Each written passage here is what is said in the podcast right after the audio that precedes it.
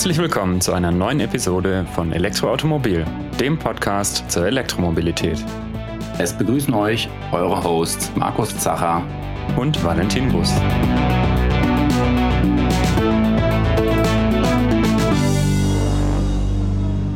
In unserer heutigen Episode freuen wir uns, dass wir wieder einen Gast äh, einladen konnten. Und zwar reden wir heute über den Strommarkt, über die Strompreise, die sich ja, ja immer mal wieder ähm, zumindest an der sogenannten Strombörse ähm, wechseln, die, die steigen und fallen. Und ähm, wie man davon als Endkunde profitieren oder partizipieren kann ähm, und wie das überhaupt funktioniert. Warum habe ich eine Strombörse, an der es negative Preise gibt? Und wieso habe ich auf der Stromrechnung am Ende aber trotzdem eigentlich immer einen Betrag, der in den letzten Jahren auch irgendwie immer größer geworden ist?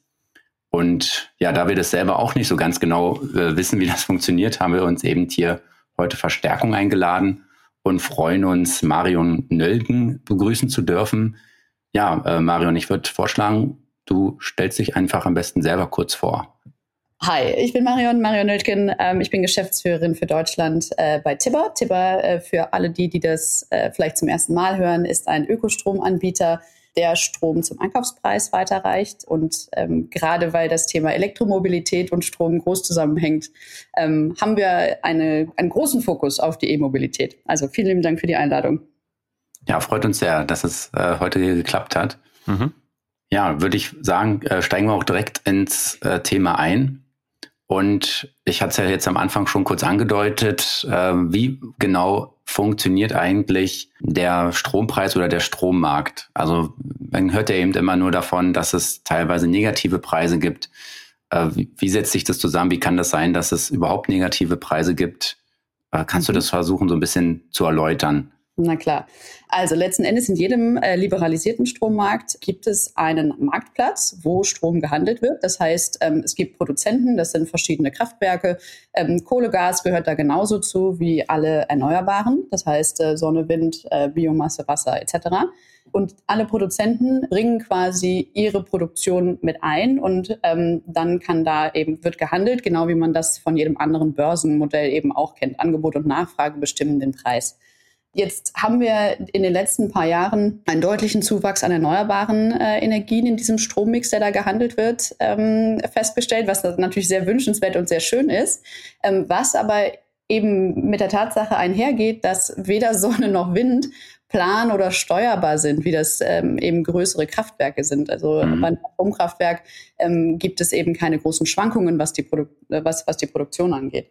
Und jetzt haben wir seit Jahren immer schon mit steigendem Anteil erneuerbarer Energien, kommt es eben sehr häufig dazu, dass wir ähm, mehr Angebot an Strom haben, als Abnahme in diesem Moment stattfindet. Mhm. Daher kommen diese negativen Preise her, ähm, über die ähm, vor allem natürlich in der Elektromobilitätswelt gesprochen wird, weil, sagen wir mal, jetzt als normaler Haushaltsverbraucher ähm, habe ich ja keine, keine punktuellen Verbräuche großartig. Ne? Also mein mhm. Kühlschrank mhm. läuft immer durch und ich kann meine Waschmaschine anschließen oder anschalten. Das äh, verbraucht aber jetzt nicht so viel, dass das sich riesig auf eine Rechnung auswirken würde, ähm, wenn dann in dem Moment vielleicht die Preise negativ sind. Aber als Elektroautobesitzer, wenn ich mein Auto dann laden kann, dann hat das eben durchaus ähm, einen großen Impact, wenn ich das in die günstigeren Stunden schieben könnte. Mhm. Wir, wir wollen es ja in unserem Podcast meistens ein bisschen genauer wissen. So, mhm. also gerade dieses Thema Strombörse, ähm, mhm. klar Angebot und Nachfrage, aber wer, wer sind denn da die Akteure? Wer ähm, das Angebot macht, kann ich mir noch sehr genau vorstellen, sozusagen die, die ja. Kraftwerksbetreiber. Aber genau. wer kann da alles handeln? Also ich als Privatperson ja sicher nicht. Nein. Aber ähm, sind das dann die Stromanbieter, die mir als Privatperson den Strom anbieten oder gibt es da nochmal andere Akteure? Mhm, zum Beispiel, also klar, alle Anbieter, die dir Strom verkaufen. Ähm, und als, äh, als größerer Abnehmer, also große Produktionsstätten, große Firmen etc. können auch handeln. Das heißt, die können sich da selbst versorgen. Ähm, aber richtig als Privatperson äh, kann man da nicht handeln. Mhm. Aber so ein Chemiewerk oder so, was vielleicht viel genau. Energie braucht, das genau. kann dann auch. Aha. Richtig. Und wie, in welchem Tempo werden dann da die, die Preise ähm, festgelegt. Also wenn ich jetzt ja. als Stahlwerk hingehe, ich sage, ich brauche ganz viel Strom und ähm, wie sage ich dann so, ich möchte so ein, handeln die dann stundenweise oder sagen die, nee, ich möchte hier so ein lang über ein ähm, Jahr gesehen einen bestimmten Preis festschreiben und dann ist mir eigentlich egal, wie die Preise fallen oder steigen. Das ist dann das Risiko des keine genau, Ahnung, Zwischenhändlers oder? Ja. da gibt es, also man kann diese Analogie auch zu, zu, der, zu der Börse, an der Aktien gehandelt werden, mhm. ist, stimmt eigentlich auf fast allen Ebenen. Ähm, da kann man natürlich verschiedene Modelle fahren. Also wir als, als Tipper ähm, kaufen im Day-Ahead-Markt, heißt das. Das heißt, wir kaufen quasi 24 Stunden äh, im Voraus. Das hat äh, zum einen den Vorteil, dass wir den Kunden immer schon am Vortag sagen können, wie die Preise sich über den nächsten Tag verteilt äh, entwickeln. Aber man könnte zum Beispiel auch längerfristig sich eindecken. Das muss man dann aber, äh, Achtung, Fachbegriff, äh, hedgen. Das mhm. heißt, man muss sein eigenes Risiko absichern. So, das heißt, ähm, da, also wenn man größere, ähm, größere Produktionsstätten sich anschaut, kann das im Zweifel Sinn machen. Für den, für den Privatkunden ist das in der Regel nie vorteilhaft, weil man eben diesen Risikoaufschlag zahlen muss. Weil wenn man in dynamischen Märkten kauft und langfristig sich Preise garantieren lässt, dann wird man immer einen Risikozuschlag zahlen müssen. Mhm. Aber das heißt im Prinzip jetzt der, der klassische Stromanbieter, den ich jetzt habe für zu Hause, ähm, der kauft, ja, wie kauft, wie handelt der nachher? Weil der macht ja im Prinzip einen festen Preis mit mir aus. Der sagt dann halt die Grundgebühr und das kostet die Kilowattstunde und das ganze Jahr über konstant. Ja. Ähm, manchmal gibt es dann noch Preisgarantien für ein paar Jahre. Ja. Wie, wie kauft der ein, dass er am Ende dann ähm, Gewinn macht. Ich, ich sitze natürlich jetzt nicht im, im, im Trading, am Trading Desk von Neon oder mm. Vattenfall. Das heißt, das kann ich euch nicht sagen, mm. äh, mhm. wie genau die einkaufen. Ähm, tatsächlich ähm, läuft aber bei denen das Geschäft sehr entkoppelt. Also ähm, das, das, das Einkaufsverhalten von großen Stromkonzernen, die ja häufig tatsächlich sogar auch selber Produzenten sind. Ne? Also mhm. ähm, das ist ja in Deutschland ähm, äh, da doch noch äh, eng verbandelt. Ähm, das heißt, also da, wie die kaufen, äh, müsstet ihr jemanden von E.ON oder Vattenfall einladen. Mhm. Ähm, ob die euch das erzählen, weiß ich nicht. aber ähm, das heißt, die werden aber sicher nicht ähm, ihre, ihre, ihre Privatkunden äh, am Day-Ahead-Markt einkaufen. Also die werden in irgendeiner Form längerfristig kaufen, aber das ist eben auch eines, eines der Probleme, ähm, zumindest für den Privatkundenhaushalt, weil dadurch, dass man eben diese garantierten Preise hat, werden die nie so günstig sein, wie sie sein könnten, weil da natürlich immer dieser Risikoaufschlag drin ist. Plus, mhm. wenn man dann eben diese Phänomene hat, wie die negativen Stunden, die können, ähm, wie eingangs schon gesagt, weil das eben davon abhängt, wie viel Sonne und wie viel Wind vor allem in Deutschland ist, ähm, die kann man nicht planen. Das heißt, sobald man anfängt, ähm, Preise zu garantieren, wird man als Konsument nicht davon profitieren können, wenn die Preise eben deutlich fallen und vor allem vielleicht dann sogar mal ins Negative rutschen. Mhm ich stelle mir das sogar schon bei ähm, Day Ahead, wie du sagst, schwierig vor, dass man sagt, okay, morgen äh, wird sonnig oder windig, äh, da haben wir wahrscheinlich zu viel Strom, deswegen äh, ist der Preis dann morgen voraussichtlich negativ. Aber da geht, geht das noch? Ja, ja, ja, absolut. Also da sind die Prognosen äh, sehr gut. Also das, das, das weicht wirklich nur äh, minimal ab. Ähm, das mhm. geht sehr gut. Mhm. Okay, und dann, wenn ihr sozusagen so eine Prognose bekommt, was, was macht ihr dann konkret? Wenn jetzt da morgen wird sonnig und windig, ähm, dann sagt ihr, okay, super, jetzt kaufen wir morgen mal ein paar Gigawattstunden oder ich weiß nicht, wie, äh, Megawattstunden ein oder ich weiß nicht, in welchen Größenordnungen sich das abspielt. Ja, genau. Also letzten Endes, wir wissen ähm, ja tatsächlich auf, auf äh, Konsumentenlevel, das ist auch noch ein großer Unterschied zu, zu sagen wir mal, zu den anderen äh, Stromanbietern. Ähm, für die spielt jetzt dieser äh, Privathaushaltsbereich nur eine sehr, sehr untergeordnete Rolle, weil natürlich ähm, große Industriekunden oder ähm, oder generell Gewerbekunden deutlich mehr verbrauchen. Das heißt, ähm, der Forecast, also die, die Schätzung, was am nächsten Tag verbraucht wird, ähm, für, für zum Beispiel dann den Privatkundenhaushalt, der funktioniert bei, bei den größeren eher so auf Stadtlevel. So, das heißt, die gucken mhm. sich an, okay, was glauben wir, was in Berlin äh, abgenommen wird. Ähm, und bei uns funktioniert das tatsächlich auf Haushaltslevel. Also wir machen weder Gewerbekunden, ähm, noch haben wir äh, und zusätzlich haben wir einfach eine sehr viel bessere Datenlage. Das heißt, äh, wir wissen ziemlich genau, was wir für den nächsten Tag äh, brauchen und das wird dann eben eingekauft. Ja. Okay. Und dann, ähm, na gut, Strom ist ja im Prinzip immer im Netz und wird immer sofort verbraucht, aber das Richtig. wird dann schon bilanziell sozusagen betrachtet. Genau, ja, ja absolut. Also da ja, machst, okay. kann man auch Fehler machen. Ne? Also Trading-Fehler mhm. sind teuer. mhm. Weil, ähm, dementsprechend ähm, zahlt sich da eine, eine sehr gute Datenlage ähm, definitiv äh, immer aus. Wie kann man sich das vorstellen, wenn man sich da verschätzt hat und dann irgendwie zu viel oder zu wenig Strom eingekauft hat? Naja, zu viel hat man dann halt einfach, das kann man nicht weiter berechnen. Ja. Ne? Also, ähm, das, also als, als Lieferant äh, steuert man erstmal nur Finanz, äh, Finanzflüsse. Das heißt jetzt nicht so, dass wir plötzlich irgendwie echten Strom äh, irgendwo hinpacken müssen. Lagern. Sondern, ne, da genau. gehen dann nicht die Lichter ähm, aus, ja. Genau, genau. So, aber das heißt klar, wenn wir, wenn wir unterschätzen, äh, dann müssten wir kurzfristig nachkaufen. Ähm, das ist teurer. Ja, aber das mhm. ist dann mhm. natürlich nicht mehr das Problem unserer Kunden, sondern das ist dann eben bei uns ähm, mhm. ein, ein Finanz finanzieller Loss. Hm. Jetzt kann ich mir, also wenn man jetzt zu wenig gekauft hat, nee, wenn man jetzt zu viel gekauft hat, dann, also ich meine, dann habe ich jetzt vielleicht irgendwie, weiß nicht, eine Megawattstunde zu viel gekauft, aber die wird ja irgendwann auch verbraucht. Und dann könnte ich doch sagen, na gut, die lege ich mir jetzt sozusagen virtuell in mein Lager und dann verkaufe ich es eben ab. Das wäre ähm, schön. Funktioniert aber halt leider bei Strom wirklich nicht ähm, so, sondern ähm, das ist ja auch äh, eins der ähm, oder der der Fakt, der das Ganze so komplex macht. Ähm, das muss halt alles in Realtime funktionieren. Genau daher mhm. kommt ja auch zum Beispiel diese Debatte um Spitzenglättung äh, etc., weil wenn wir jetzt tatsächlich äh, in eine Zukunft steuern, wo plötzlich zwischen 17 und 19 Uhr eine ganz große Zahl von Menschen ihre E-Autos ähm, anstecken, ähm, dann wäre das jetzt gerade etwas, was das Netz wahrscheinlich nicht gut verkraftet. Mhm. Aber das heißt, also ihr müsst schon auch gucken, dass ihr die Menge, die ihr jetzt abnehmt, dann in, in zwei, drei Stunden kauft oder äh, ja, an der, an der Börse, dass die dann auch wirklich mehr oder weniger sofort irgendwie verbraucht werden, also an den Konsumenten durchgereicht werden. Genau.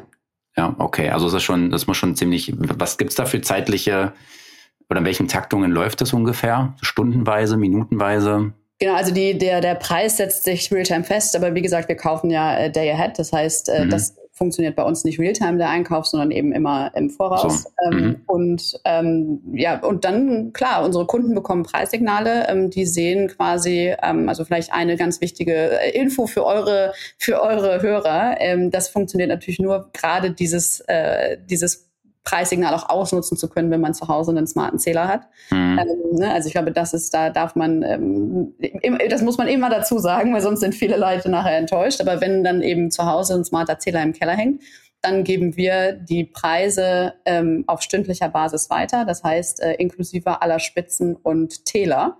Mhm. Ähm, und ähm, genau, da kann dann eben der, der, der Konsument äh, entsprechend nachhandeln oder sogar ähm, das eben steuern lassen. Also so größere punktuelle Verbräuche wie äh, zum Beispiel das Laden von E-Autos oder auch äh, Wärmepumpen äh, können auch automatisiert so gesteuert werden, dass dann eben die günstigsten Zeiten ausgenutzt werden. Mhm.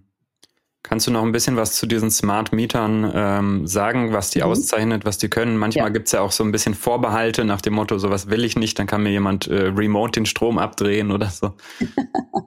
ja, nee, das, das, das geht nicht. Ähm, also, ähm, letzten Endes das Einzige, was, äh, was äh, sogenannte Smart Meter tun, ist ähm, Infos senden, also Daten senden über deinen Verbrauch in Echtzeit. So, mhm. das heißt, äh, in Deutschland haben wir gerade drei Arten oder drei größere Arten von Zähler, ähm, das sind zum einen die, die ganz alten mit Drehscheibe. Also da passiert halt wirklich gar nichts, außer dass quasi jedes Mal, wenn eine Kilowattstunde äh, verbraucht ist, sich dieses Rädchen äh, einmal weiter dreht. Ähm, mhm. Da wird nichts gespeichert. Ähm, da kann man auch erstmal nicht groß was äh, mit tun, sondern da kommt einmal im Jahr jemand vorbei mit so einem Klemmbrett, der schreibt sich das auf, wie viel du verbraucht hast, und dann bekommst du am Ende des Jahres eine Rechnung. So, mhm. ähm, das äh, ist natürlich, sagen wir mal, Steinzeit, so, äh, weil also das, wir haben da tatsächlich gerade noch mal mhm. äh, irgendwas äh, auf Social Media bei uns gemacht. Ich glaube, diese Technik wurde vor 150 Jahren oder sowas entwickelt und funktioniert im Prinzip noch immer nach diesem gleichen Prinzip. Mhm.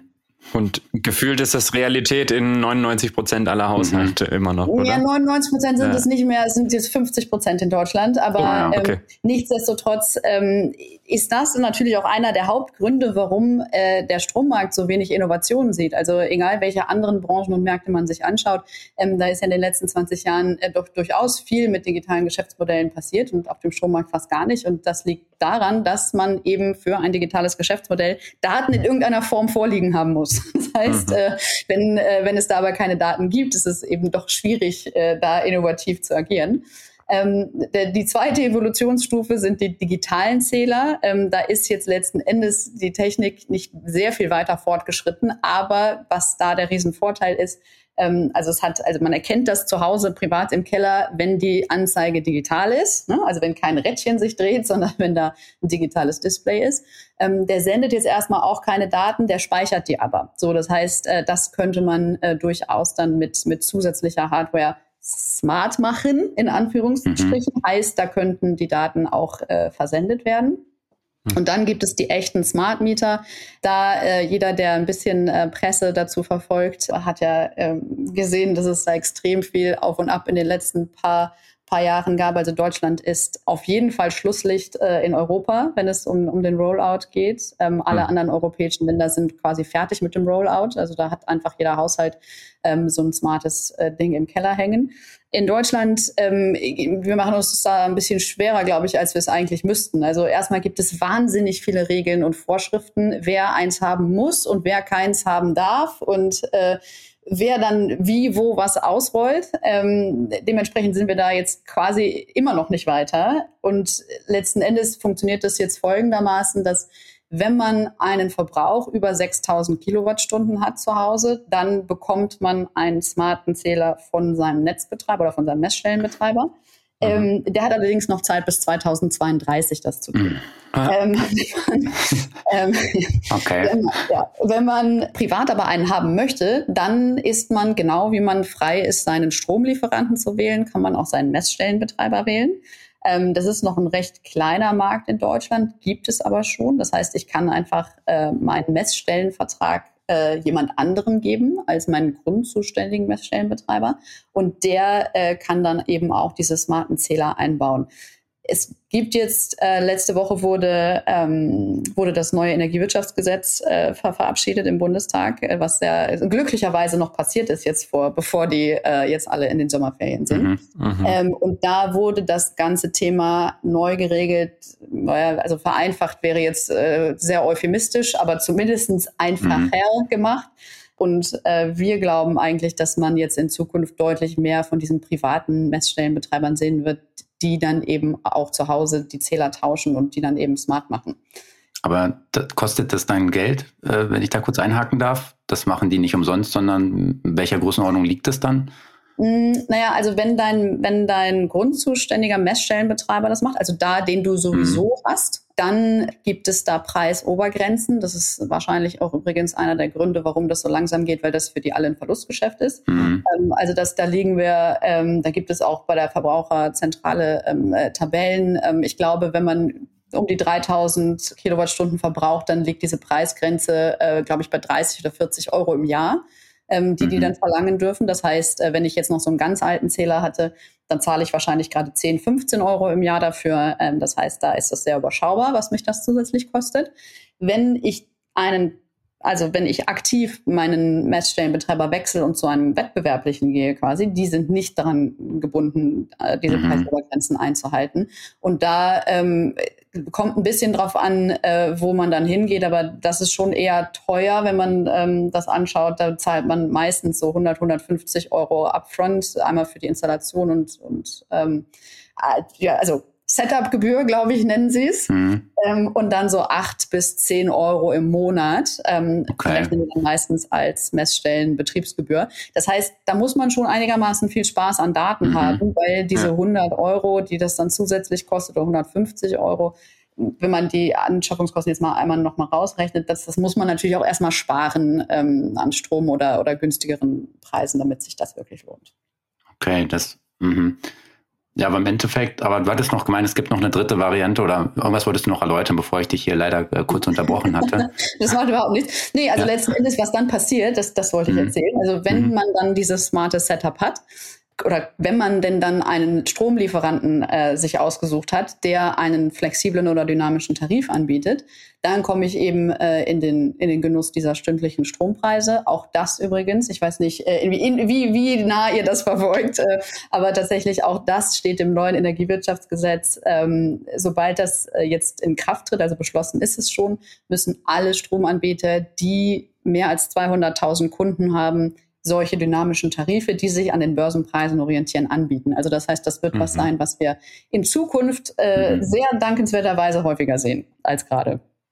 Okay, und Genau, eine Frage hatte ich jetzt noch. Im Prinzip mhm. diese alten, diese Pharasis-Zähler heißen ja, glaube ich, mit dieser Pharasis. Scheibe, die sich drehen. Mhm. Äh, genau. Ja. Ähm, da, obwohl dann immer noch einer kommen muss und das abliest, beziehungsweise inzwischen kann man es ja auch dann teilweise auch selber eingeben über eine App oder so, aber trotzdem lange Zeit ist da noch einer gekommen, hat das abgelesen, ja. wo ich mir auch ähm, denke, okay, das kostet ja auch alles Geld. Äh, ja. Sind die Dinger im Prinzip immer noch billiger, als wenn ich da ein digitales Mieter ranhänge. Teilweise, ich habe auch festgestellt, die wurden dann getauscht und am Ende denkt man sich, okay, was kann das jetzt neu, außer dass die Zahl jetzt konkret dasteht. Da ja. kam immer noch jemand mit seinem Gerät und hat das dann ja. irgendwie abgelesen und abfotografiert, äh, wo ich mir denke, okay, warum schaffen, also es kann doch nicht so kompliziert sein, diesen Wert einmal am Ende des Jahres an den Stromanbieter zu übermitteln per.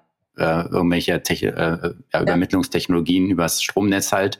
Nee, ist es nicht. Mhm. Also ähm, das, ich glaube, ähm, also das werden wir häufig gefragt, warum wir äh, glauben, dass äh, wir nicht doch mal deutlich weiter sind.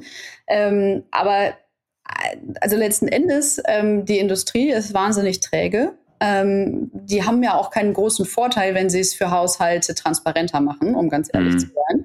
Also ähm, wenn man einen sehr intransparenten Markt hat, äh, mit sehr intransparenter Preissetzung, dann ist es in der Regel für die Menschen, die äh, verdienen, nicht schlecht. Ne?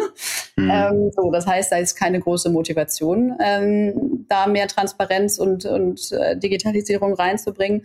Und man muss eben auch sagen, dass da politisch einfach gar nichts passiert ist. Also in den mhm. letzten 20 Jahren ist da einfach nichts Fortschrittliches passiert. Ähm, mhm. wenn wir, wenn wir sind ja nicht nur in Deutschland unterwegs, wir sind äh, sowohl in Schweden als auch in Norwegen und auch in, äh, in Niederlanden am Start. Und äh, Schweden zum Beispiel war 2009 fertig mit dem Smart Meter Rollout. So dementsprechend bewegen die sich auf einem ganz anderen Level ähm, der Digitalisierung, äh, was da drumherum an Produkten entstanden ist. Das gleiche gilt für Norwegen und Niederlande auch. Also die sind ähm, da starten, startet man mit ganz anderen Voraussetzungen.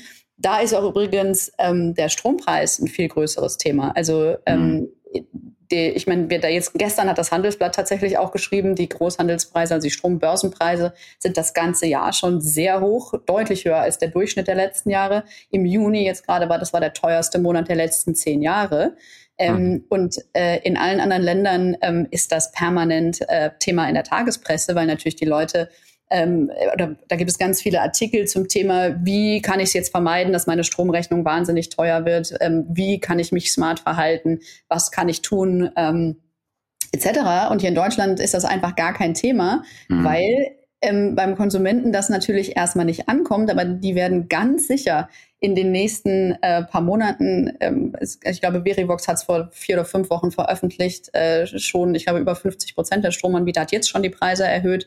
Und das wird auch so weitergehen. Und so der deutsche Konsument ist halt komplett entkoppelt von dem, was da passiert und hat dementsprechend erstens keine Informationen, wie man äh, das vielleicht anders regeln könnte und zweitens auch ähm, gar keine gar keine Transparenz, äh, was da jetzt äh, auf auf sie zukommt. Also die Strompreise hier werden ganz sicher teurer. Mhm. Und Genau, da kommen wir jetzt irgendwie fast schon automatisch zu dem Punkt, der da auch immer kommt. Jetzt haben wir hier e, das EEG-Gesetz und die Erneuerbaren machen unseren Strom teuer. Ist ja so eine Aussage, die man dann oft hört. Mhm. Ähm, ja, weil das da immer irgendwie damit gekoppelt ist. Also wir fördern das, den Aufbau und das macht den Strom teuer oder wie auch immer man das äh, dann gerne ähm, interpretieren möchte. Ja ja, wie ist das denn eigentlich wirklich, dass wir jetzt eben auch, jetzt haben wir immer mehr Erneuerbare im Netz, das steigt ja, ja. eigentlich von Jahr zu Jahr, vielleicht auch nicht, also sicherlich nicht in dem Tempo, das äh, erforderlich wäre. Ja. Äh, die Erneuerbaren gelten eigentlich als die günstigsten ähm, ja. Erzeuger, also Solar und, und Windkraft. Und trotzdem wird der Strom teurer. Wie, wie passt das zusammen? Mhm.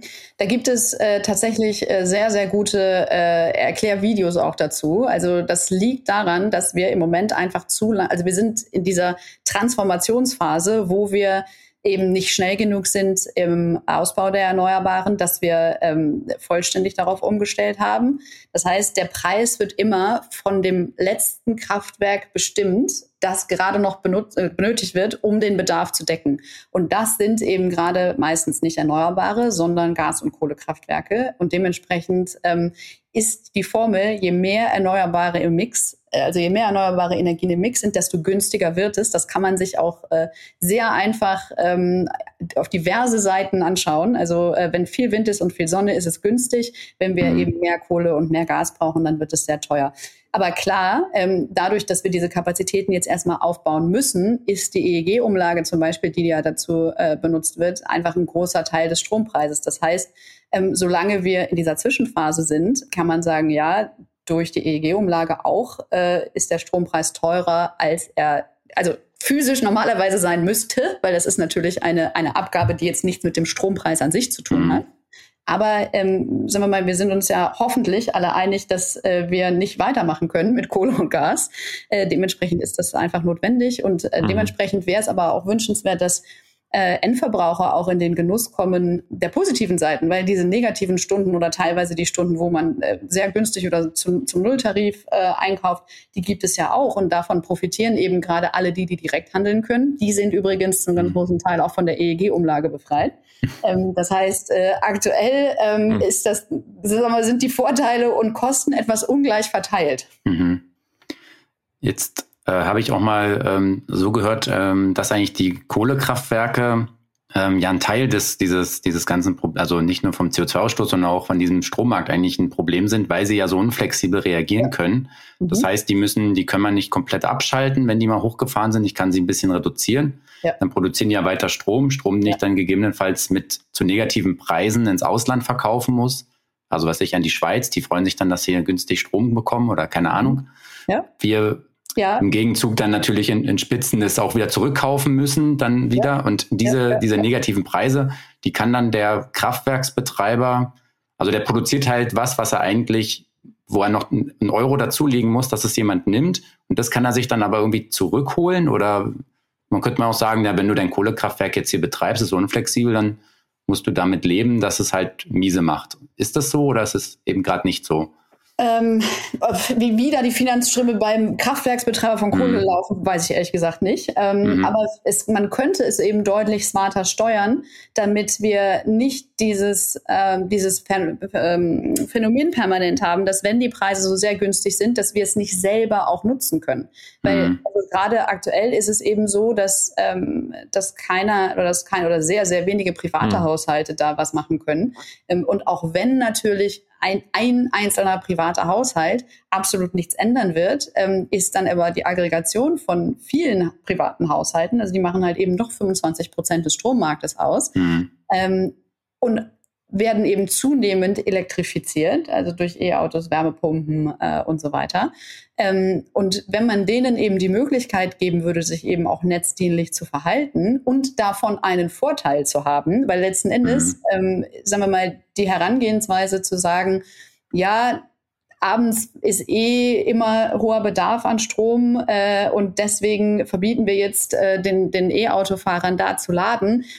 Das ist auf allen Ebenen so falsch und auch ehrlich gesagt nur medium clever, weil es hat ja kein kein E-Autofahrer hat mhm. ja, sagen wir mal, ein Bedürfnis, sein Auto dann zu laden, wenn es teuer ist. Hm? Mhm. Also ähm, wenn man einfach die Menschen da ein bisschen einbeziehen würde und denen die Möglichkeit geben würde und sagt, hey, ja, 18 Uhr ist teuer. Das heißt, wenn du dann unbedingt laden möchtest, machst du, ist aber teurer.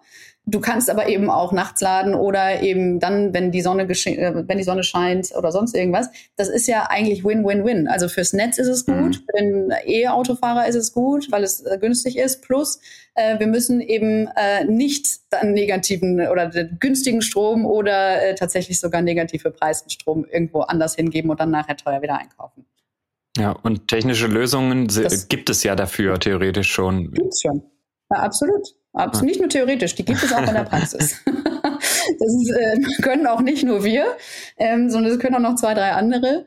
Ähm, das einzige Schlüsselelement äh, oder zwei, das eine ist ein, ein, ein sogenannter Hard Fact vielleicht. Das ist der, der zu langsame Rollout von Smart Mietern, weil das ist nun mal mhm. einfach ähm, Grundvoraussetzung, ähm, dass man die Leute an den stündlichen Preisen beteiligen kann. Und das andere ist, ähm, sind wir mal, das, ähm, das, das Wissenslevel der Menschen, weil also die allermeisten Leute wissen wahrscheinlich nicht mal, dass es eine Strombörse gibt und dass es nicht normal ist, dass der Strompreis einfach mhm. immer rund ums Jahr, rund um die Uhr gleich viel kostet. woher auch? Ja, ja, das sorgen wir jetzt für Aufklärung sozusagen. Ja. genau. Und klar, ich meine, es gibt ja auch immer noch viele Leute, die praktisch bei ihrem Standard-Stromversorger sind und sich nie äh, Gedanken darüber gemacht haben, den mal zu wechseln, auch wenn allein da ja schon viel Geld zu sparen ist zum Beispiel. Ja, das stimmt, aber dann, das war es ja auch. Ne? Also das sehen wir immer wieder. Ähm, tatsächlich, also es gibt, glaube ich, so 50 Millionen Haushalte, in Deutschland und nur vier Millionen wechseln jährlich ihren Stromanbieter. So, das heißt, das sind ziemlich sicher zum großen Teil sind natürlich ein paar Umzüge und so dabei, wo man dann eben wechselt, weil, weil der äh, nicht national anbietet, der eigene Anbieter. Ähm, aber ansonsten sind das wahrscheinlich eben die, die sich in Reminder irgendwo setzen und dann äh, den größten Bonus und einen Toaster und einen Sonos-Vertrag äh, oder sowas äh, mit abzahlen. So, das heißt, äh, da muss man aber natürlich auch schon eine gewisse Motivation für mitbringen, ähm, dass das jetzt einem so wichtig ist. Ähm, aber tatsächlich, es gibt ja ansonsten bis jetzt zumindest wenig Produkte. Also das Produkt eines Stromanbieters ist, dass meine Glühbirne leuchtet, wenn ich auf den mm. Knopf drücke. So, mm. das ist das Produkt. Das ist natürlich auch kein schlechtes Produkt, aber warum, also da, da wenn, wenn ich jetzt nicht äh, bin, oder wenn meine Motivation, wenn ich jetzt 10 Euro sparen kann im Monat, wenn ich da wechsle, ähm, warum sollte ich mich dann damit beschäftigen? Ne? Also ähm, ich glaube, je weiter wir in eine Welt kommen, wo es ein echtes Produkt gibt zum Strom. Also ich kann mir mal Minimum anschauen, was verbrauche ich denn eigentlich und wofür. Ich kann vielleicht dann eben Dinge ähm, angepasst an den Strompreis steuern lassen. Ich kann meine Solar mit meiner Solaranlage smartere Sachen machen als einfach, ähm, ja, wenn ich produziere, dann muss ich nichts aus dem Netz nehmen. Also wir kommen ja jetzt gerade erstmal in, in Zeiten, wo es ein echtes Produkt gibt mhm. rund um den Strom. Und ich glaube, dann ähm, werden wir auch mehr Leute sehen, die von ihrem äh, Grundversorger wechseln. Mhm. Ich beobachte aber auch, dass gerade äh, Leute, die eben eine PV-Anlage haben, also viele haben ja schon eine PV-Anlage auf dem Dach, dann kommt das E-Auto dazu, äh, mhm. dann kommt automatisch natürlich die Frage, wie kann ich das intelligent koppeln? Ja. Gibt es ein paar Lösungen, auch noch nicht richtig viele, aber es gibt schon einige Lösungen dafür, mhm. weil das liegt auch auf der Hand. Und ich glaube, so diese äh, Klientel, die beschäftigt sich da schon recht detailliert. Ja. Und oftmals ist ja dann auch so, dass die PV-Anlage zwar schon eine ganz gute Grundlast abdeckt, aber eben auch nicht alles. Ja. Ähm, und dann ist natürlich auch äh, wichtig, dann zu wissen, wie kann ich wann günstig mein Auto laden. Und ich kann mir vorstellen, dass zumindest dieser, in diesem Bereich, äh, diese, diese Kundinnen und Kunden da sehr ähm, affin sind. Aber es ist natürlich auch ja, ich sag mal, das ist der Eigenheimbesitzer mit Garage und mhm. mit, mit Solardach. Davon gibt es jetzt auch nicht ähm, unendlich viele. Ist vielleicht schon eine gewisse Masse, aber es betrifft natürlich auch nicht alle. Wobei, äh, wenn wir jetzt vielleicht mal anschauen, wie, also wie könnte so ein Setup jetzt aussehen? Ähm, Prinzip, ich brauche also auf jeden Fall das Smart Meter, mhm. das ich einbaue. Das, wenn ich Glück habe und ich verbrauche die 6000 Kilowattstunden, mhm. dann macht's der äh, Stromanbieter hier, der Betreiber, kostenlos? Messstellenbetreiber. Messstellenbetreiber. Das ist aber nicht unbedingt der Strombetreiber. Also es ist jetzt nee, das sind unterschiedliche. Du hast, okay. du hast den Netzbetreiber, der ist dafür mm. verantwortlich, dass das Netz äh, so ausgebaut ist, dass der Strom bei dir ankommt. Mm. Das ist der Messstellenbetreiber, der ist dafür verantwortlich, dass dein Zähler im Keller funktioniert und mm. äh, dass da die richtigen Werte draufstehen. Und dann hast du den Stromlieferanten, der ist eigentlich nur mhm. dafür äh, quasi den, die Menge an Strom, die du verbrauchst, einzukaufen irgendwo. Mhm. Okay, das kann jetzt alles, äh, hier im Süden ist es dann eben MBW, könnte alles MBW sein oder vielleicht Stadtwerke noch dazwischen irgendwie, die lokalen. Ja, ähm, aber kann natürlich auch alles, oder zumindest den, den, gut, den Strom, den kann ich ja beliebig irgendwo einkaufen. Aber eigentlich mhm. alles davor sind wahrscheinlich meist regionale Unternehmen. Ja, genau. Es gibt, also es ist sogar, ist sogar mhm. hochgradig regional. Auch mhm. das ist eine deutsche Besonderheit. Es gibt in mhm. Deutschland 900 Netzbetreiber. Das mhm. heißt, das ist schon mal was, also ähm, zum Vergleich, äh, in Frankreich gibt es, äh, ich weiß gerade gar nicht, wie viel es da in total gibt, aber einer vereint irgendwie 95 Prozent des Marktes unter sich. Mhm. So, das heißt, auch da sind Veränderungen etwas leichter anzustoßen, als wenn man das immer 900 Mal. Ähm, mhm. Also wir zum Beispiel als Stromanbieter muss man, wenn man national anbieten möchte, mit allen 900 Netzstellenbetreibern, äh, Netzbetreibern einen Vertrag abschließen. Oh je. Das, okay. das, ist auch dann, wahnsinnig innovationsfreundlich. Ja. Und das sind dann quasi so die Stadtwerke, Stadtwerke mhm. äh, von ja, jedem, genau. hat ja jede Stadt einen eigenen Betrieb nachher. Ja, nee, ja, häufig, also ähm, es gibt auch größere, also das Bayernwerk zum mhm. Beispiel mhm. äh, bei euch unten oder ähm, in Nordrhein-Westfalen ist viel das Westnetz. Also es gibt durchaus mit größeren Regionen, mhm. aber dann, eben, dann kann man dann selber sich ausrechnen, was das heißt für die, für die, die dann sehr klein sind. Ne? Also mhm. da wird dann auch die Region plötzlich sehr, sehr klein. Mhm, okay. Okay, aber angenommen, jetzt ähm, installiere ich mir halt das Mieter, ob jetzt das mhm. Smart Meter, ähm, egal ob ich jetzt da was dazu schießen muss oder nicht, ja. aber ich mache das halt, weil ich will das ja nutzen. Ja. Und dann als nächstes brauche ich ja dann irgendwie, weiß nicht, brauche ich dann noch eine spezielle Steuereinheit dazu oder macht das dann, reicht das ja. aus, wenn der Smart Meter irgendein. Signal rausgibt und dann geht die Wallbox halt an und schaltet durch oder halt nicht, oder?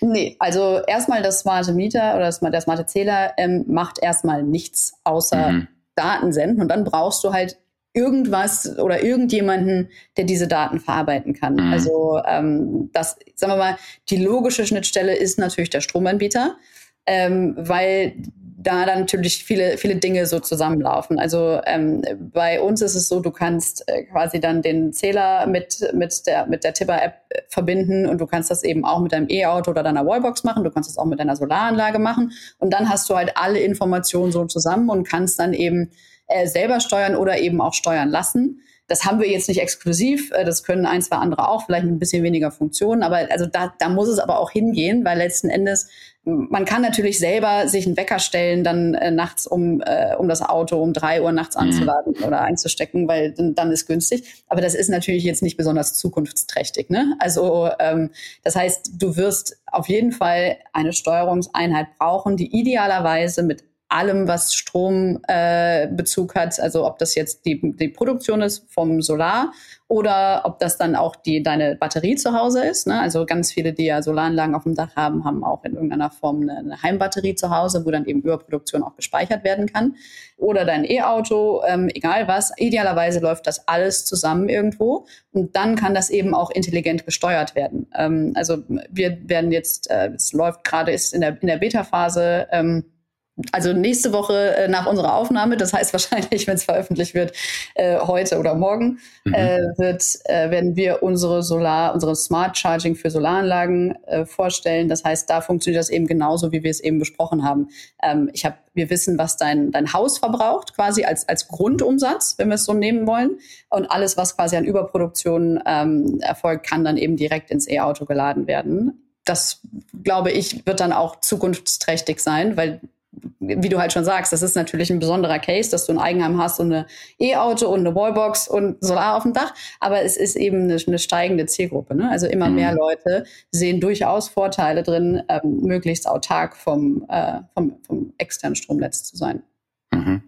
Okay, das, das heißt aber, daneben dem Smart Meter kommt dann noch ein, ein Hardware, so ein Energiemanager rein in den Zählerschrank oder muss nicht zwingend? Okay. Nee, muss nicht zwingend. Nee. Also okay. ähm, nur es muss halt irgendwer was mit den Daten machen, die aus diesem mhm. smarten Zähler kommen. Okay. Also ähm, das, das kann äh, das kann dann schon mal wieder sein. Das hat viele Vorteile. Mhm. Das kann aber auch einfach. Ähm, ich glaube tatsächlich auch, dass ähm, dass inzwischen einige Wechselrichter von Solaranlagen auch ganz gut visualisieren. Die Frage ist dann halt mhm. halt immer nur, wenn du es halt nur visualisiert bekommst, dann ist halt, sagen wir mal, der, ähm, der die, die Tat, die dann tatsächlich dazu führt, mhm. dass du smarter verbrauchst, äh, liegt dann halt bei dir. Das heißt, da mhm. müsstest du dich doch durchaus viel mit beschäftigen. Also ich glaube eher, es geht in die Richtung, dass man, ähm, sobald alle Daten einmal an einem Ort sind, dass äh, großflächig automatisiert dann auch gesteuert wird. Mhm. Also dass das Laden ist, das ist natürlich immer das günstigste, wenn man es dann machen kann, wenn man selber produziert. Jetzt hat nicht jeder Solar auf dem Dach und es produziert ja auch nicht immer. Also heute zum Beispiel äh, ist wahrscheinlich eher wenig mit Solarenergie, zumindest äh, hier in Berlin.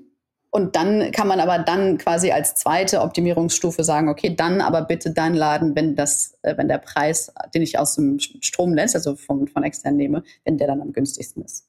Und du okay. hast ja vorhin schon gesagt, das ist dann Win-Win-Win, weil das ja auch den Stromnetzen genau. dient, dass dann, wenn genau. viel Strom da ist, auch der Abnehmer sich aufschaltet. Genau. Und man nicht äh, das auch noch mit Verlust vielleicht ins Ausland irgendwie verkaufen muss, den Strom. Ja, genau. Ja, ja genau. Also wenn, wenn wir einfach, äh, also mal der, äh, die, also die Flexibilität der Produktion wird zunehmen, weil hm. wir werden das sehr sicher nicht schaffen, Wind und Sonne ähm, langfristig plan- und steuerbar zu machen.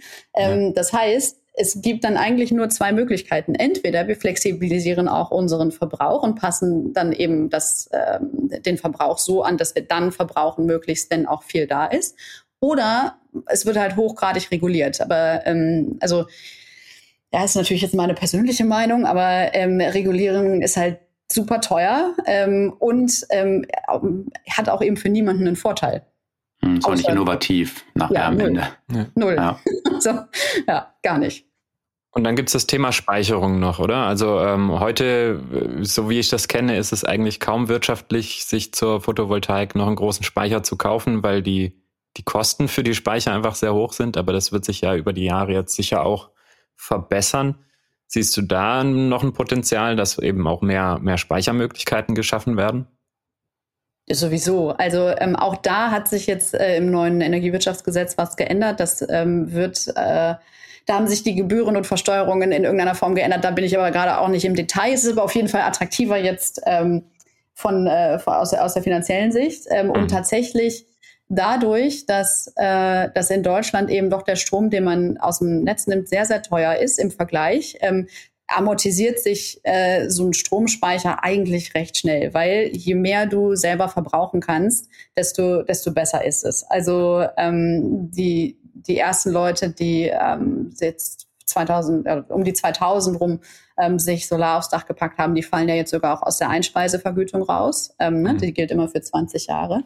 Ähm, das heißt, da wird jetzt auch zunehmend eine größere Gruppe von Kunden ähm, oder von Haushalten existieren, die eben nicht mehr von der Einspeisevergütung ähm, profitieren und die müssten dann zu Marktpreisen verkaufen, was eben äh, häufig äh, dann eben nur ein Viertel oder ein Drittel von dem ist, was sie von der Einspeisevergütung hatten. Das heißt, äh, da wird es ganz sicher in die Richtung gehen, dass man erstens so viel wie möglich, also seinen eigenen Bedarf so viel wie möglich äh, über, über dann die eigene Produktion abdeckt. Äh, da, und da wird man ehrlich gesagt um den Speicher nicht drum rumkommen, weil da hat man das gleiche Problem, dass die Sonne eben äh, dann scheint, wenn sie scheint und der Wind weht, wann er weht äh, und das nicht mhm. zwingend mit dem eigenen äh, mit dem eigenen Verbrauchsverhalten äh, äh, synchron geht. Oder ähm, es wird wahrscheinlich auch Richtung äh, so Peer-to-Peer-Verbrauch äh, gehen. Also ähm, ich glaube, da, wir, da werden wir in, nächster, in den nächsten paar Jahren die, die innovativsten Geschäftsmodelle auch sehen. Wie, was mache ich denn jetzt, wenn ich äh, gerade zu viel produziere und mein Nachbar vielleicht was braucht? Mhm. mhm.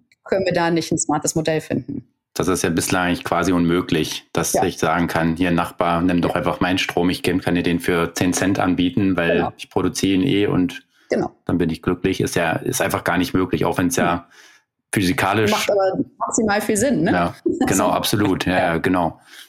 Und vielleicht nochmal dann kurz zu dem Setup, wenn ich jetzt mein E-Auto dann eben entsprechend laden will. Jetzt äh, kriege ich über die, sagen wir mal, über die Tibber-App, sehe ich jetzt, okay, jetzt wird's günstig, beziehungsweise mhm. ich will das ja nicht immer selber steuern, sondern soll automatisiert laufen. Ja. Dann habe ich jetzt noch eine Wallbox. Mhm. Ähm, die muss dann, die ist dann mit der App irgendwie gekoppelt über eine Cloud. Mhm. Oder ja, genau. Also man kann sich quasi okay. einfach, äh, das ist, geht super einfach. Du meldest dich quasi deinen, äh, mit deinen Zugangsdaten, äh, pairst du das einmal mit, mit der Tibber-App und dann mhm. siehst du auch genau, also das würdest du zum Beispiel jetzt sogar sehen, wenn du keinen Smart Meter hast, würden wir dir trotzdem schon mal eine, eine, eine ähm, Kostenschätzung geben. Also mhm. was hat denn das Laden eigentlich gekostet? Also das ist ja an der Tankstelle immer recht einfach nachzuvollziehen, was ich fürs Tanken bezahlt habe. Mhm. Ähm, wenn man jetzt äh, kein, kein Setup zu Hause hat, äh, was mich dazu befähigt beim E-Auto, dann ist das ja erstmal eine Blackbox. Ne? Mhm. Aber genau, dann hast du quasi alles verbunden und dann kann eben, wenn du äh, den stündlichen Strompreis hast, dann gibst du quasi ein, ähm, mein Auto äh, steht jetzt hier, wann muss das denn abfahrbereit sein? Ähm, und mhm. dann quasi wird in, den, in der Zeit, die du vorgegeben hast, das Auto dann geladen, wenn es am günstigsten ist. Aber da müsste ich ja dann eigentlich, also es läuft ja über die, den AC, die Wechselstromstecker, mhm. also Typ 2, da müsste ich ja eigentlich, ich stecke jetzt mal das Auto mit, bei 20 Prozent an und sage, lad mir das Ding voll, aber ich brauche auf jeden Fall morgen um 9 Uhr, weil da fahre ich los, mhm. die 100 Prozent. Ja. Das weiß ja aber eigentlich die Wallbox nicht, welchen Ladezustand ich habe, also wie viel ich jetzt nachladen muss. Ja, das stimmt. Ähm, du kannst auch dein Auto verbinden, dann wissen wir es ganz genau. Hm, ähm, aber viele Autos können es wahrscheinlich auch nicht, diese Info bieten, oder? Oh, doch, aber viele. Ja, die allermeisten okay. Mhm, eigentlich. Okay. Ähm, gibt immer noch ein paar, die das nicht können, aber die mhm. allermeisten können es inzwischen. Mhm. Ähm, äh, wenn wir nur die Wallbox verbunden haben, dann gehen wir von einem Ladestand von, ich glaube, 40 Prozent aus, um das zu berechnen. Mhm. Ähm, genau. Und dann hast du, klar, also je weniger Daten zur Verfügung stehen, desto mehr ist es immer ein, Schätzwert. Mhm. Nichtsdestotrotz ähm, ist es in der Regel besser und, und effizienter, es so zu machen, als, als gar nichts Smartes zu haben. Mhm. Okay, und dann wird im Prinzip der Ladevorgang gestartet, vielleicht wird er sogar nochmal unterbrochen, eine Stunde mhm. oder so. Ja. Und dann läuft er eben dann wieder an. Mhm. Äh, wichtig ist dann eben auch, dass das Auto, da hatte ich auch schon äh, jetzt selber noch nicht ausprobieren können, weil ich halt so ein System nicht habe. Mhm. Aber äh, gehört, dass manche Autos halt auch Probleme haben, wenn der Ladevorgang sozusagen von der Wallbox mhm. pausiert wird, nicht unterbrochen, mhm. aber pausiert wird und dann wieder startet, dass manche Autos das dann auch nicht vertragen. Da seid ihr wahrscheinlich ein Stück weit auch außen vor, weil dafür könnt ihr in dem Sinne nichts. Das muss dann genau.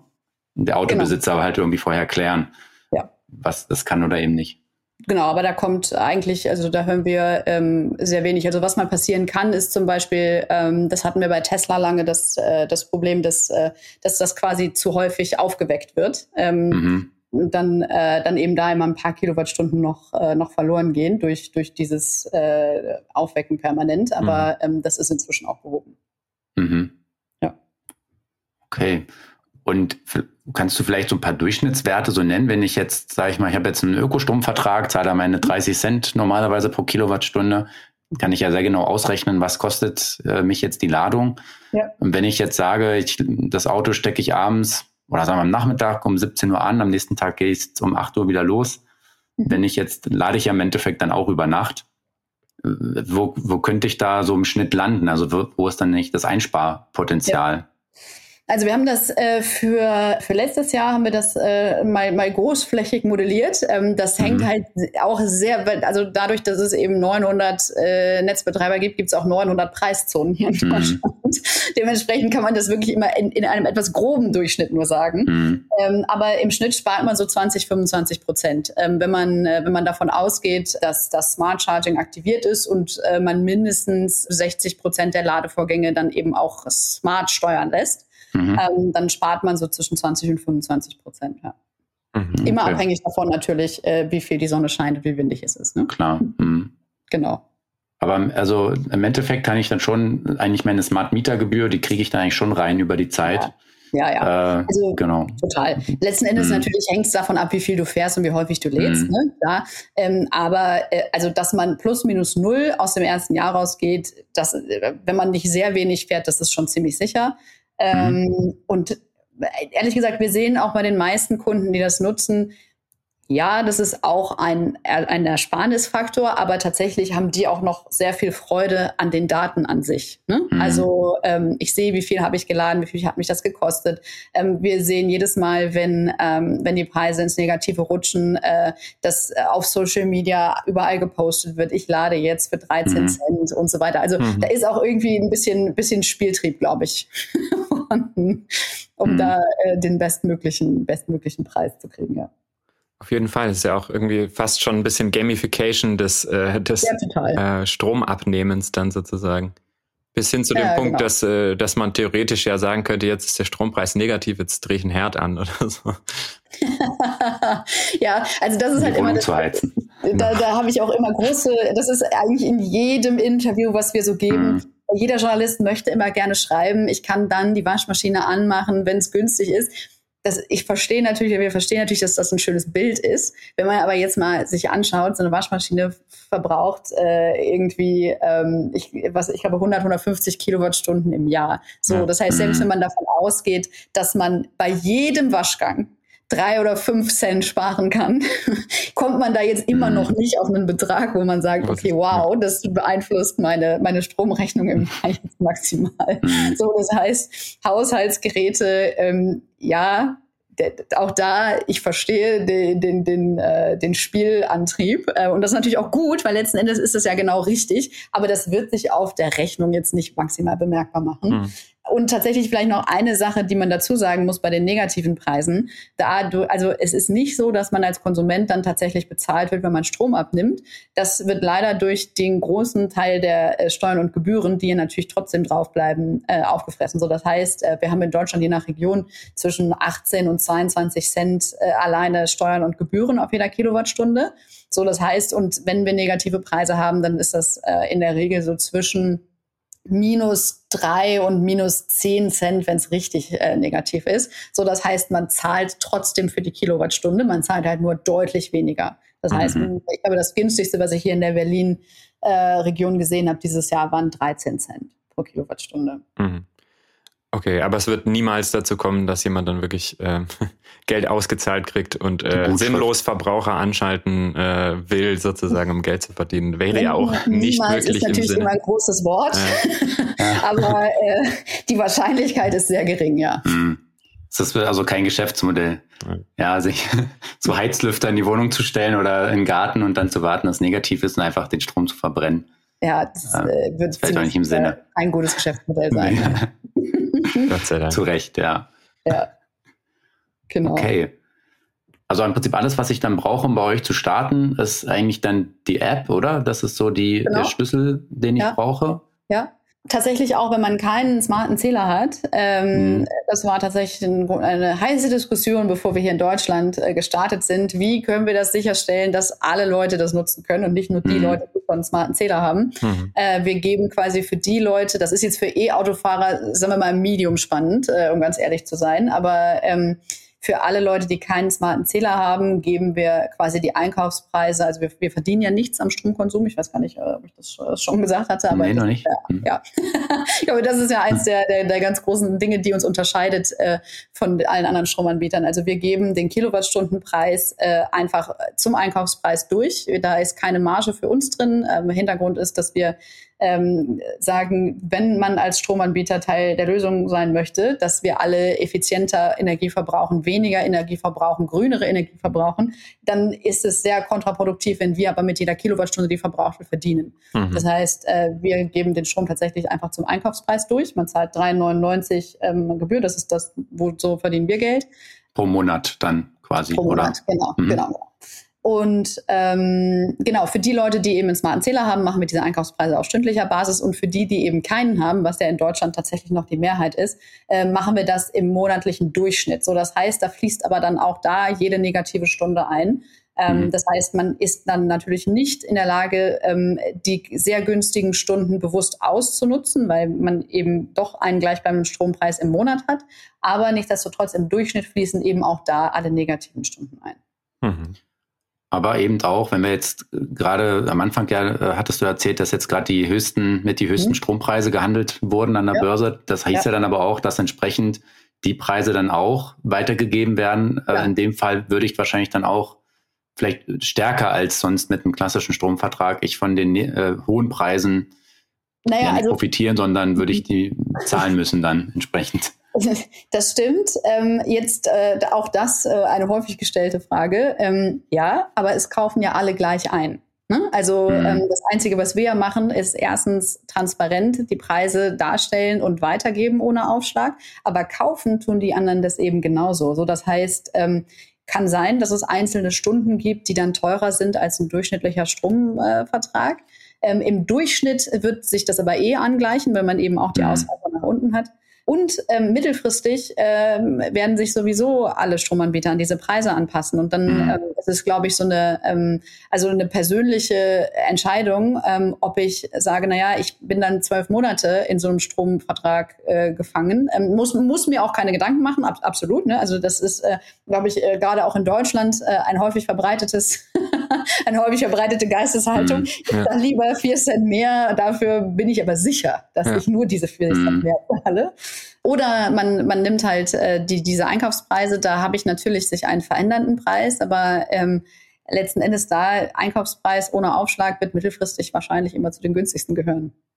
Hm, Okay, im Prinzip die anderen Stromanbieter, die holen sich dann einfach die, diese erhöhten Preise, die wir jetzt haben, dann über ein Delay, über ähm, angepasste Strompreise fürs nächste Jahr dann zurück. Also die schlagen es dann halt für 2022 da auf und sagen dann eben, weil rück, Ja. rückwirkend können sie ja nicht die Preise erhöhen, sondern nur Genau. für das nächste Jahr sagen, so jetzt kostet das alles halt nochmal zwei Cent mehr oder was auch immer. Ja, genau. Hm. Klar, und da sieht man natürlich dann nicht mehr so unmittelbar den Zusammenhang. Der, Nee, der geht genau. dann so ein bisschen dran vorbei. Ja. Genau. Also ähm, ja, das äh, wird, äh, ja, also wie gesagt, es, äh, es haben eh schon viele erhöht, ähm, auch wenn man jetzt mal, es gibt ja diverse Vergleichsportale, Mhm. wenn man sich das mal anschaut. Ähm, letztes Jahr war äh, durch Corona, äh, vor allem, also da war halt einfach die Industrie zum Beispiel, also wenn man sich den Strompreis mal, äh, den Verlauf von letztem Jahr anschaut, das ist auch ganz interessant, da ist halt ähm, also quasi äh, mit ab Mitte März äh, bis Mitte Mai, da wo dieser erste Lockdown war, wo wirklich alles stillstand, Mhm. äh, so Mhm. günstig war der, glaube ich, die letzten zehn Jahre nicht der Preis, mhm. weil halt äh, ein ganz großer Teil der, des äh, Bedarfs weggefallen ist. Mhm. Und dann hat man mhm. natürlich äh, plötzlich mehr Strom, äh, als man jetzt eigentlich geplant hatte und dementsprechend fallen die Preise. Okay. Äh, dann hast du auch gesagt, ihr seid Ökostromanbieter, oder? Also das heißt, ihr mhm. kauft auch an der Börse dann wirklich nur ja, Ökostrom ein. Genau, genau, und da fällt dann drunter Solar, Wind, äh, Wind Wasser. Wasser, Wasser aber aus Deutschland, muss man immer dazu mm. sagen. Ne? Mm.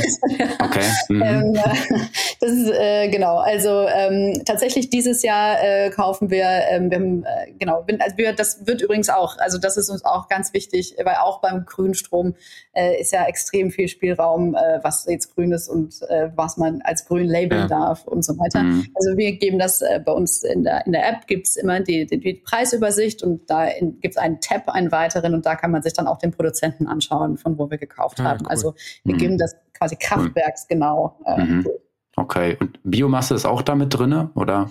Wäre mit drin, äh, machen wir mhm. aktuell nicht, ähm, aber okay. wäre, also würden wir kaufen, ja. Mhm. Okay. Das heißt aktuell nicht, weil. Also reicht mit, wir kaufen gerade bei mhm. einem Wasserkraftwerk aus, aus Bayern und einem Windpark oh, aus, müsste ich nachgucken, steht bei uns in der App, auf jeden mhm. Fall aus Wind. Ähm, und äh, das reicht gerade für den Bedarf. Ah, okay. Mhm, okay. Ja. Das ist klar. Genau. Das heißt aber, wenn es immer eh vom selben Anbieter ist, also wie stark ist dann wieder die um die Börse damit drin? Weil die, der Anbieter von dem oder der Windpark, der verkauft eben auch der produziert ja einfach immer Strom, wird ja auch immer präferiert. Ähm, aber am Ende kann er eben dann doch nur die Preise erzielen an der Börse, die eben ja, jetzt gerade im Markt genau. gefragt ja, werden. Okay. Genau. Das ist halt, also das ist natürlich so, ähm, äh, das ist für und wieder ähm, ein, eines liberalisierten Marktes, ne? Also mhm. ähm, ja, das hat manchmal Vorteile, manchmal Nachteile. Mhm. Okay. Aber wahrscheinlich überwiegen die Vorteile. Zumal oder äh, vor allem, wenn dann eben auch der Kunde mit einbezogen wird und nicht ja. praktisch stumm gehalten wird, in Anführungsstrichen, sondern ja. dann eben auch die Transparenz oder die, die Dynamik und Flexibilität selber nutzen kann. Genau. Ja, und vor allem eben auch die Vorteile. Ne? Also ähm, ich, bin, ich bin wahnsinnig gespannt, wenn dann jetzt wirklich äh, ab nächstem Jahr ähm, alle großen Anbieter auch diese flexiblen oder dynamischen äh, Tarife anbieten müssen. Mhm. Äh, wir haben schon so die ersten, die ersten äh, Testballons gesehen, wo dann äh, quasi na, nach oben sehr hoch gedeckelt wird. Also ähm, dann sagt man quasi, na ja, ihr zahlt aber auf keinen Fall mehr als 37 Cent pro Kilowattstunde. Okay. Und aber eben auch nach unten. Also nach unten ja. gedeckelt mhm. gibt wahrscheinlich nicht, aber nach unten ähm, abgegrenzt auch. Das mhm. heißt, äh, man sagt, ihr zahlt, es gibt quasi so eine Art Floor zwischen 25 und 37 Cent. Das ist natürlich dann das Schlechteste aus allen Welten. Ne? Also weil man beteiligt quasi den Kunden an dem eigentlichen Risiko, das man als Unternehmen mhm. nun mal hat. Das heißt, das trägt er mit ähm, und aber gibt diese diese Vorteile, die die daraus entstehen, eben nicht weiter. So ähm, also da wir wir machen gerade ganz ganz viel ähm, in die Richtung, äh, was auf was muss man denn eigentlich achten, wenn ich so einen äh, dynamischen Tarif habe. Und was, also auch, dass man da zum Beispiel lange Laufzeiten hat, ähm, halte ich für maximal verbraucherunfreundlich. Ähm, man muss eigentlich diese, also wenn man flexible Preise anbietet, muss, muss man auch eigentlich Verträge ohne Laufzeit und mit, mit äh, quasi, also man braucht immer so ein bisschen äh, Vorlauf, um, um dann diese Ummeldung auch zu machen. Hm. Aber dass man eine längere Kündigungsfrist hat als vier Wochen, ist eigentlich ähm, aus unserer Perspektive zumindest auch sehr unzulässig. Hm. Nicht, also unzulässig natürlich zulässig, aber sagen wir mal aus der Verbraucherperspektive ähm, nicht wünschenswert. Genau, also ich, ich will mich nicht an einen Anbieter binden für zwei Jahre, bei dem ich nicht weiß, was ich die nächsten Monate dann für Preise kriege. Ja, genau. Genau, das, das macht ja nur bei so einen Festpreisen eigentlich Sinn. Da will ich es ja vielleicht sogar, wenn ich einen guten Tarif dann erwische, mir das dann möglichst lange sichern. Ja. Aber ähm, genau, in der Welt macht es eigentlich gar keinen Sinn mehr. Da muss es Genau. Vielleicht sogar, so wie ich vielleicht beim Laden auch unterwegs an der öffentlichen Ladesäule halt verschiedene Tarife nutzen kann, ähm, je nach Ladekarte oder App oder wie auch immer, mhm. kann man ja auch quasi situativ fast aussuchen. Ja, genau. Also ich glaube, und das ist halt, also sagen wir mal, wie gesagt, man, ähm, man muss, glaube ich, da ganz viel Aufklärungsarbeit leisten. Was heißt das denn eigentlich und worauf muss ich achten? Mhm. Und dann, glaube ich, hat es extrem viele Vorteile, gerade für Leute, die höhere Verbräuche haben. Also also wir haben halt auch, wir haben viele Leute, ähm, die einfach dieses, diese Datentransparenz ganz toll finden, ähm, die, also die halt in der Stadt wohnen irgendwo ähm, und ich weiß nicht, zweieinhalb, dreitausend Kilowattstunden im Jahr verbrauchen oder sogar noch weniger. Ähm, mal, für die ist jetzt ein finanzieller Vorteil von, von stündlichen Tarifen sehr überschaubar, weil man mhm. hat ja keine großen, keine großen Lasten, die man in die günstigen Stunden schieben könnte. Mhm. Ne? Also ich kann jetzt meine Waschmaschine, wie haben wir eben schon, ne? kann ich natürlich nachts laufen lassen. Erstens, wenn die Nachbarn sich wohl wahrscheinlich bedanken und zweitens ähm, macht es halt auch finanziell wirklich keinen großen Unterschied. Ähm, aber was wir da tatsächlich sehen, ist, die ganzen, die ganzen Städter, die bei uns äh, ihre Verträge haben, mit, mit smarten Zählern, ähm, ist, die halt sagen, okay, ich, aber mich interessiert das einfach. Ich möchte gerne verstehen, für was verbrauche ich denn wie viel Strom und was kann ich vielleicht an meinem eigenen Verhalten ändern. Ne? Also weil tatsächlich alleine schon, ähm, also mein, meine absolute Lieblingsanalogie ist äh, immer diese, diese Fitnessarmbänder. Äh, kein mhm. Mensch hat vorher äh, darauf geachtet, ob ich jetzt 5.000, 10.000 oder 20.000 Schritte gehe. Mhm. Seit uns irgendjemand erzählt, man muss 10.000 Schritte am Tag gehen, ähm, kenne ich auf jeden Fall sehr viele Leute, mhm. die abends nochmal eine Runde um den Block laufen. Ähm, einfach, weil man jetzt plötzlich Transparenz hat, wie viele Schritte bin ich denn so gelaufen am Tag. Und ich glaube, wenn man das auf die, auf die Stromwelt ähm, äh, überträgt, dann ist das einfach schon ein Riesenschritt nach vorne, wenn man mhm. mal versteht, was ist denn, also wir bei uns äh, unterscheiden wir das in Always On, also ähm, das heißt alles, was einfach immer läuft, wie Kühlschrank, ähm, alles, was auf Standby ist äh, und so weiter, dann Verhalten, ne, das ist Licht, Kochen, Wäsche und so weiter und dann eben größere Verbräuche wie E-Auto oder Heizung, also wenn es eine mhm. ist. Ähm, und alleine dadurch, dass ich ähm, erstens einmal verstehen kann, meine Stromrechnung, wie spaltet die sich denn auf?